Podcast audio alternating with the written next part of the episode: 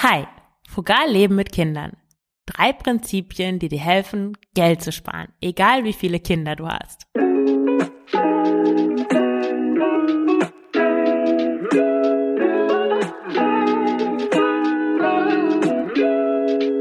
Hallo und herzlich willkommen zum Frugales Glück Podcast, dem Podcast über Minimalismus und Ernährung. Ich bin Marion Schwenne und zeige dir, wie du mit weniger Zeug einfachen, gesunden Ernährung glücklicher und selbstbestimmter leben kannst. Viel Spaß dabei! Herzlich willkommen zu dieser neuen Folge des Frugales Glück Podcasts. Heute geht es um frugales Leben mit Kindern, also sparsam Leben mit Kindern. Weil Kinder sind teuer, wenn man viel für sie kauft. Das muss aber gar nicht sein. Und ich möchte dir die drei Prinzipien vorstellen, wie du ziemlich viel Geld sparst, egal wie viele Kinder du hast. In Deutschland wird es schon ziemlich stressig, sobald überhaupt die Schwangerschaft bekannt ist. Da braucht man eine größere Wohnung, schließlich braucht das Kind ja ein eigenes Zimmer. Man muss bestimmte Sachen anschaffen eine Wunschliste anfertigen und irgendwo hinterlegen. Man braucht Geburtskarten, die muss man verschicken. Und das führt dazu, dass es schon in der Schwangerschaft allerlei Ausgaben gibt für ein winziges Wesen, das, das noch gar nicht auf der Welt ist. Laut Statistischem Bundesamt geben deutsche Eltern für ein Kind in den ersten sechs Lebensjahren monatlich 519 Euro aus. Und bis zur Volljährigkeit sind es insgesamt 130.000 Euro. Also 519 Euro monatlich in einem Land, in dem Krippen- und Kindergartenplätze in vielen Bundesländern kostenlos sind. Wofür wird das Geld eigentlich ausgegeben? Also dieser Studie des Statistischen Bundesamts zufolge wird das meiste Geld für Miete, Heizung, Energie ausgegeben. Das sind 116 Euro. Und dann kommen Nahrungsmittel mit 94 Euro. Außerdem Ausgaben für Kleidung 53 Euro, Betreuung 48 Euro, Verkehr 46 Euro, Möbel und Haushaltsgeräte 35 Euro Gesundheit und Spielzeug kommen dann auch noch dazu. Und für Einwegwindel werden im Schnitt 50 Euro monatlich ausgegeben. Natürlich sind einige dieser Ausgaben notwendig, zum Beispiel ja die Aufwendung für Gesundheit und Betreuung. Daran sollte man sich natürlich, sollte man nicht sparen. Aber die meisten lassen sich reduzieren oder auf ein Minimum beschränken. Ich habe im zweiten Lebensjahr meiner Tochter durchschnittlich 50 Euro für sie ausgegeben. Das bedeutet, dass ich von dem Kindergeld, und das sind hier so rund 150 Euro, kann ich zwei Drittel tatsächlich sparen jeden Monat. Und wie ich das mache, das möchte ich dir in dieser Folge verraten. Das erste Prinzip lautet weniger kaufen. Also ein Baby braucht weder eine Erstausstattung für 3000 Euro noch Kleidung für über 600 Euro im Jahr. Babys brauchen vor allem Wärme, Nähe und Nahrung. Und falls sie nicht abgehalten werden, also nach diesem Prinzip windelfrei, dann kommen auch noch Windeln dazu. Kleinkinder brauchen Zeit zum Spielen, Entdecken und Ausprobieren und ganz viel Nähe zu ihren Eltern oder zu anderen Bezugspersonen. Und da sind ein Designer-Buggy, drei Winterjacken oder pädagogisch wertvolles Spielzeug gar nicht so wichtig. Also der erste Schritt, um frugal zu leben und auch mit Kindern Geld zu sparen, ist, dass du dich fragst, was dein Kind wirklich braucht, bevor du es kaufst. Zuerst zu Kleidung. Jedes Kind hat natürlich unterschiedliche Bedürfnisse, was Kleidung angeht. Das fängt schon in den ersten Monaten an. Spuckbabys etwa brauchen mehr Bodies und Strampler als Kinder, die keinen Reflux haben. Und Kleinkinder, die sich nicht gegen Lätzchen wehren oder früh ordentlich essen können, brauchen weniger Hosen und Oberteile als sehr ungestüme oder ungeschickte Esser oder Esserinnen. Und innerhalb dieser Vorgaben kannst du natürlich die Kleidung auf ein Minimum reduzieren. Also ein Baby, wozu braucht es vier Mützen? Oder wann soll es 20 Paar Socken tragen? Und zieht der Dreijährige wirklich alle zehn Strickjacken an, die seine Eltern für ihn gekauft haben? Du kannst von vornherein die Ausgaben für Kleidung begrenzen, indem du auch für deine Kinder eine Capsule Wardrobe installierst. Und eine Capsule Wardrobe funktioniert so, dass du nämlich Basics kaufst aus Naturmaterialien, die bequem zu tragen sind, weil für Kinderkleidung ist Bequemlichkeit das Allerwichtigste. Nicht wie es aussieht, sondern dass sie sich gut darin bewegen und super spielen können. Das ist das Wichtigste. Zweitens kombinierst du ein bis zwei neutrale Grundfarben mit Akzentfarben, die zum Farbtyp deines Kindes passen. Und drittens ignorierst du alle Arten von Kleidungsstücken, die irgendwie unbequem sind oder nicht zu euch passen. Als ich noch äh, mit, ja, in dem Zimmer gewohnt habe mit meinem damaligen Freund und unserer Tochter, hatte meine Tochter einfach gar keine Pullover, weil es zu Hause, also es war in diesem Zimmer oder insgesamt in diesem Haus so warm, dass sie die ganze Zeit nur in so, in so Shirts rumgelaufen ist. Also entweder T-Shirts oder so Langarm-Shirts. Aber in Pullover musste sie nie tragen. Und in der Kita, wo sie war, war es auch total warm. Also höchstens mal einen Überzieh-Pullover hatten wir vielleicht fürs Fahrrad oder so. Aber da, nee, im Winter hatte sie dann so einen Schneeanzug an. Also ich glaube, sie hatte gar keinen richtigen Pullover. Ja, wenn du mehr über Capsule Wardrobe erfahren willst, da habe ich auch einen Gastbeitrag geschrieben für Free Your Family, den verlinke ich auch in den Show Notes. Und für Erwachsene gibt es schon eine Podcast-Folge, folgen demnächst auch noch Teil zwei und drei und die dazugehörigen epischen Artikel auf Frugales Glück zum Erstellen einer Capsule Wardrobe. Ja, dann Nahrung. Es gibt wirklich unzählige Lebensmittel, die speziell für Kinder produziert werden. Es gibt speziellen Brei, es gibt Babykekse, es gibt Joghurts, Quetschis, Mini-Gemüse und Schmelzflocken bis hin zu besonderem Mineralwasser und zu einzeln verpackten Reis, Mais und Dinkelwaffeln. Und wenn du mit Kindern, wenn du deine Ausgaben beschränken willst, dann hilft das Prinzip Back to Basics. Weil Kinder können ganz normale Lebensmittel essen. Am besten so unverarbeitet wie möglich. Und das hat zwei Vorteile, nämlich erstens ist selbstgekochtes Essen aus natürlichen Lebensmitteln, da kannst du dir sicher sein, dass da keine versteckten Zusätze drin sind oder Zucker, was natürlich besser für die Gesundheit deiner Kinder ist. Und zweitens ist selber Kochen immer günstiger. Und du sparst nicht nur Geld, sondern du sparst auch Zeit fürs Einkaufen. Ich habe in meinem Leben noch kein einziges Breigläschen gekauft, um ehrlich zu sein, sondern den Brei immer selber gekauft. Da findest du auch eine Anleitung auf frugales Glück, wie du Brei ganz einfach selber kochen kannst mit so einem Baukastensystem. Dann die Accessoires. Gerade für Babys kommt da einiges an Kosten zusammen für Accessoires. Zum Beispiel Wippe, Walker, Wickeltisch, Wickeltasche. Meiner Erfahrung nach ist aber vieles davon unnötig. Ich habe meine Tochter zum Beispiel auf dem Boden gewickelt und das hatte den großartigen Vorteil, dass sie nirgendwo herunterfallen konnte. Und sie hatte auch keine Lauflernhilfe, also was man auch als Walker bezeichnet, sondern sie hat sich irgendwann selbst einfach einen Stuhl genommen und ist damit durchs Zimmer gelaufen. Auf eine Wippe, ja, auf die Idee bin ich irgendwie nie gekommen, überhaupt sowas zu kaufen und eine Wickeltasche, warum kann ich nicht die Windel, wenn ich eine mitnehme, einfach in meinen Rucksack tun? Dann Spielzeuge. Brauchen deine Kinder wirklich noch ein Stofftier oder noch ein Plastikmusikinstrument oder irgendwas Blinkendes, Lustiges? Anstatt immer neue Spielsachen zu kaufen, orientiere dich lieber an der Funktion, die Spielsachen haben. Und viele Dinge habt ihr wahrscheinlich schon und andere lassen sich umfunktionieren oder für wenig Geld besorgen. Also an der Funktion orientieren. Es gibt zum Beispiel, ich habe mal ein paar Funktionen aufgeschrieben, zum Beispiel sortieren und zuordnen. Da könntest du einfach Kastanien benutzen oder Knöpfe, Karten, Becher, Aufkleber, Puzzles oder Stofftiere. Dann imitieren. Da könntet ihr einkaufen gehen. Also meine Tochter hat hier zum Beispiel, sie hat einen Stoffbeutel, wo ihre Stofftiere drin sind. Und wenn sie einkaufen spielen will, dann macht sie diesen Beutel leer und tut da irgendwelche Sachen rein von ihren Spielsachen. Also sie hat so allerlei kleine Sammlungen von Dingen und da tut sie einfach ein paar Sachen rein und ihr Portemonnaie und dann nimmt sie ihren kleinen Puppenbuggy und kommt dann zu mir und sagt, Mama, ich einkaufen. ja, also eine super multifunktionale Verwendung dieser Dinge.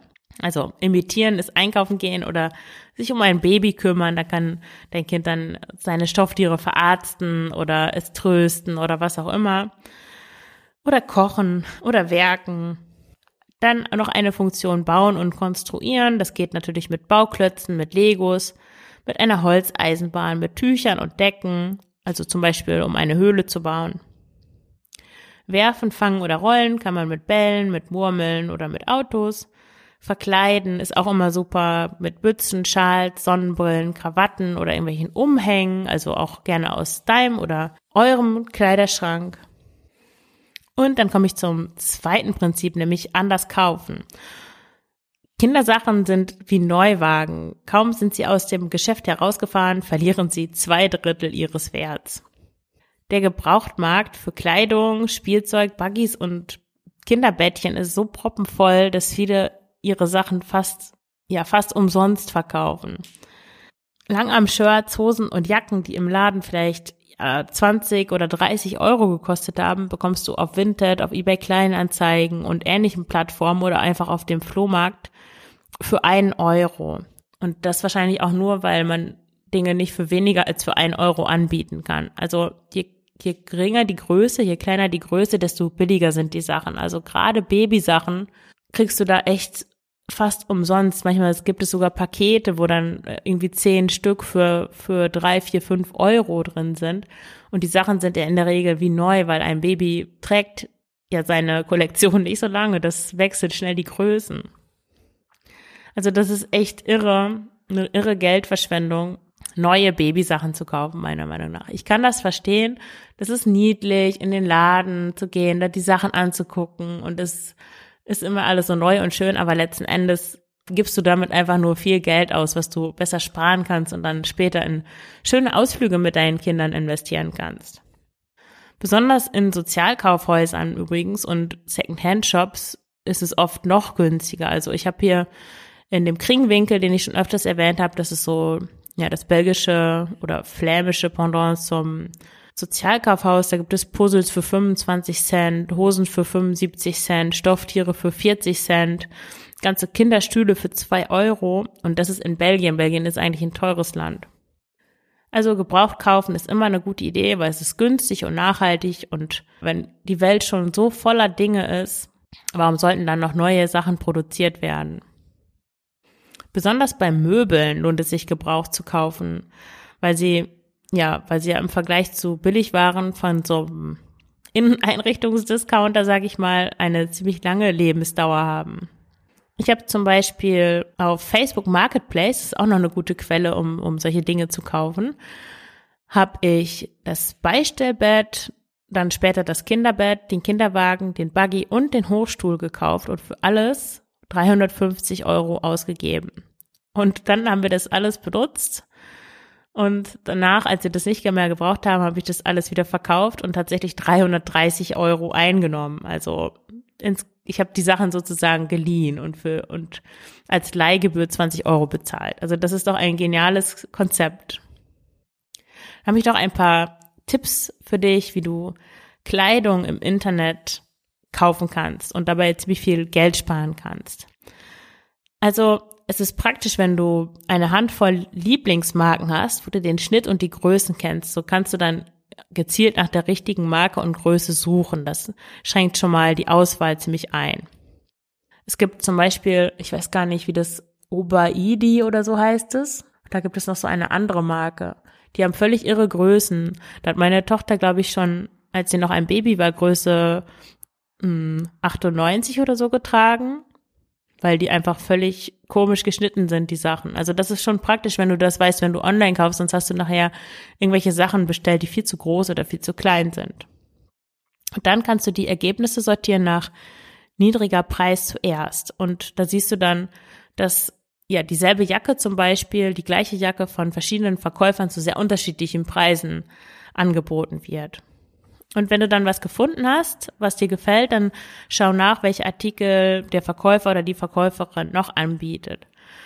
Achte dann aber darauf, dass du mehr Artikel dazu kaufst, nur dann, wenn du wirklich auch noch was brauchst und nicht so, ah ja, damit sich der Versand lohnt, kaufe ich noch, kaufe ich noch ein, zwei andere Sachen, die ich eigentlich dann gar nicht brauche. Das ist mir schon oft passiert bei Dingen für mich. Dann hatte ich aber einmal irgendwelche T-Shirts, die gar nicht zu mir passten, nur weil ich dann ja Porto sparen wollte. Aber letzten Endes habe ich einfach nur mehr Geld ausgegeben. Praktisch ist auch, wenn du VerkäuferInnen findest, deren Kinder etwas älter sind als deine und die so einen ähnlichen Geschmack haben wie du. Ich habe zum Beispiel neulich eine eine Verkäuferin gefunden, die wohnt hier ganz in der Nähe und ihre Tochter ist sechs, meine Tochter ist jetzt dreieinhalb und die hat auch einen Sohn, der ist, glaube ich, fünf oder viereinhalb. Perfekt auf jeden Fall. Und die tragen beide so sehr ähm, farbenfrohe Dinge, so sehr leuchtende Farben, was mir bei Kindern unglaublich gut gefällt. Und ja, immer wenn die dann Dinge von ihren Kindern verkauft, dann kann ich die für meine Tochter kaufen. Ich kann die sogar direkt abholen, muss kein Porto bezahlen und ja, einfach super praktisch.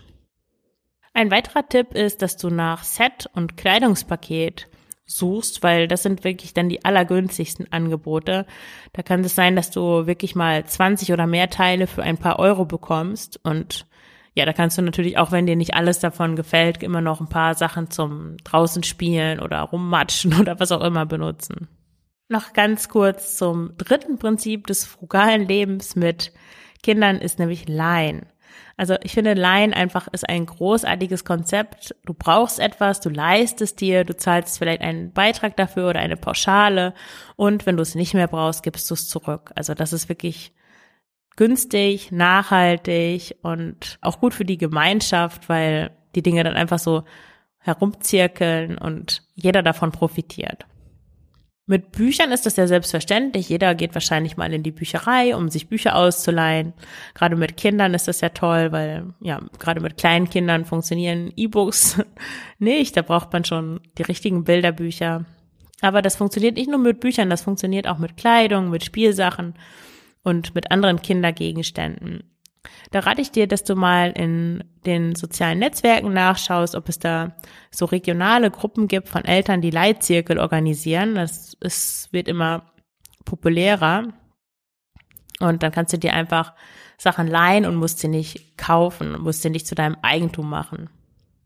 Das ist eigentlich auch so eine Vision von mir, dass es nicht nur Büchereien gibt, sondern dass es ja solche Läden gibt, wo alle möglichen Dinge verliehen werden. Also von der Kettensäge, über, über das Lastenfahrrad.